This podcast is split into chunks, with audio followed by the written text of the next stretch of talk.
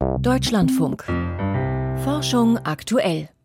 Und jetzt kommen hier noch die aktuellen Meldungen aus der Forschung, heute mit Friederike Weichner-Seri. Ein neu entdeckter Ionenkanal beeinflusst, wie wir Berührungen wahrnehmen. Elkin 1 ist damit erst der zweite Ionenkanal, der nachweislich an unserem Tastsinn beteiligt ist. Um die genaue Funktion von Elkin 1 zu untersuchen, hat das Team aus deutschen und australischen Forschenden Mäuse gezüchtet, bei denen der neu entdeckte Ionenkanal genetisch ausgeschaltet wurde. Die manipulierten Nagetiere reagierten danach nur noch etwa jedes zweite Mal, wenn man ihnen mit einem Wattestäbchen an die Hinterpfote stupste. Mäuse mit aktivem Ionenkanal reagierten dagegen in 90 Prozent der Fälle. Laut der Studie im Fachmagazin Science wandelt Elkin 1 wahrscheinlich mechanische Reize wie Berührungen direkt in elektrische Signale um. Die Forschenden vermuten außerdem, dass Elkin 1 eine Rolle bei der Weiterleitung von Schmerzreizen spielen könnte.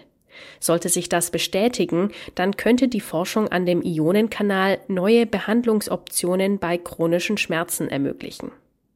Fische im offenen Meer werden stärker durch menschliche Aktivitäten beeinflusst als Fische am Ozeangrund. Zu diesem Ergebnis kommt eine Studie im Fachmagazin Science.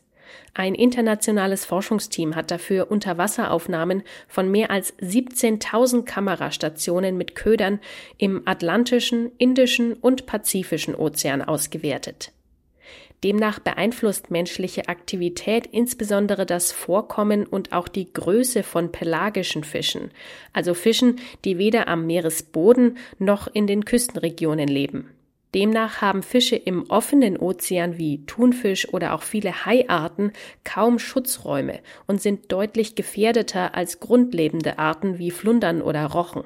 Das zeigt sich auch daran, dass Tiere in Meeresschutzzonen vergleichsweise größer sind als Fische in der Nähe von Küstenstädten und Fanggebieten. Der Starkregen auf den Philippinen wurde auch durch die Klimaerwärmung begünstigt.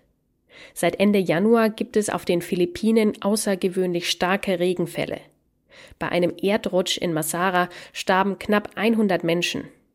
Ein internationales Forschungsteam hat jetzt analysiert, welche Einflussfaktoren diese Extremwetterlage begünstigt haben. Laut der Studie auf der Plattform World Weather Attribution lag die Wahrscheinlichkeit für ein solches Ereignis bei rund 10 Prozent.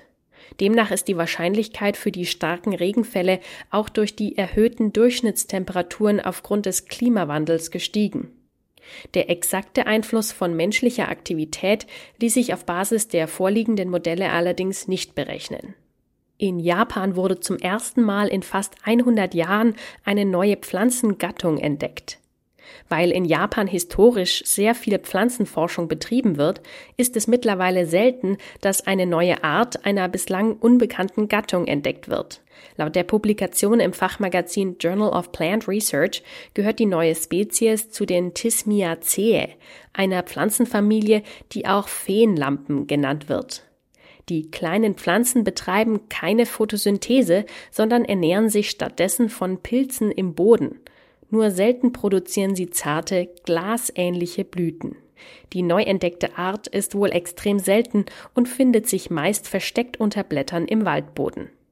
Ihre Entdecker haben ihr einen japanischen Namen gegeben, der auf Deutsch so viel bedeutet wie Kerzenhalter eines Dachses.